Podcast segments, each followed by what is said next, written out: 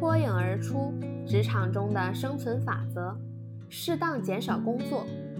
对于长期待在办公室的职员来说，多数的时间压迫感都是来源于自我的。这时，你需要将自己的工作计划表检查一次，删除一些不必要的事情。请你将最基本的问题自问一下：这些事情真的有必要做吗？不要以为自己超量工作是件好事，随时自问一下，手边的工作是不是眼前最重要的？运用你的头脑做一个有效的计划，不要让自己以投入的工作时间而自耀。不论处理家务或公事，尽你所能找到最好的捷径，以便提高工作的效率。不要把自己的时间安排得过分紧张。大部分人都有一种倾向，想在某段有限的时间里达成超过能力的任务。在安排一个计划之时，不将执行中免不了的错误及必须耽搁的时间也算进去，这种情形对工作并不是有利的。比较有效的做法是，你锁定的最后期限应该是工作本身预定完成时间之外的百分之三十，用此作为人为的错误、延误及意外问题的处理。另外，事事揽下来只会产生低效率。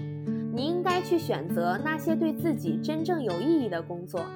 每个人都必须学会接受人的先天极限。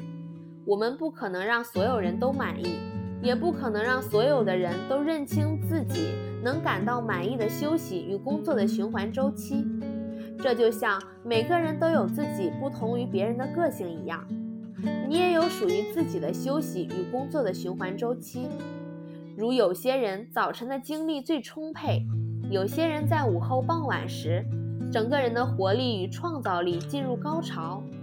这就是说，你可以将例行公事安排在精力平平的时间来处理，但是，一旦到了工作的高潮时间，最好就是全身心的投入工作，采取减轻压力的若干预防措施，而不是等到你的身心俱疲时再图补救，因为前者是更有效率的办法。在工作中，你应该学会与时间建立友善的关系，试着让自己成为一种发挥创造力的工具，而不是视它为竞争的敌人。每当你定下合理的目标，并从容地完成它之后，你该给自己一些鼓励。如果你能找到别人没有想到的方法来减轻工作负荷，避免耗时的活动或删除不必要的步骤，你就可以赢得更多额外的时间。因为你的效率已经大大提高了，以非常认真的态度将休闲时间安排在作息时间表上。这就是说，不要随时随地的都以工作问题为主，其他任何事情都因它撇在一边。因为在现实中，理想的生活方式不能光是将时间花费在积聚金钱上。到公园散步与拼全力冲刺跨越栅栏，两者都是同等重要的。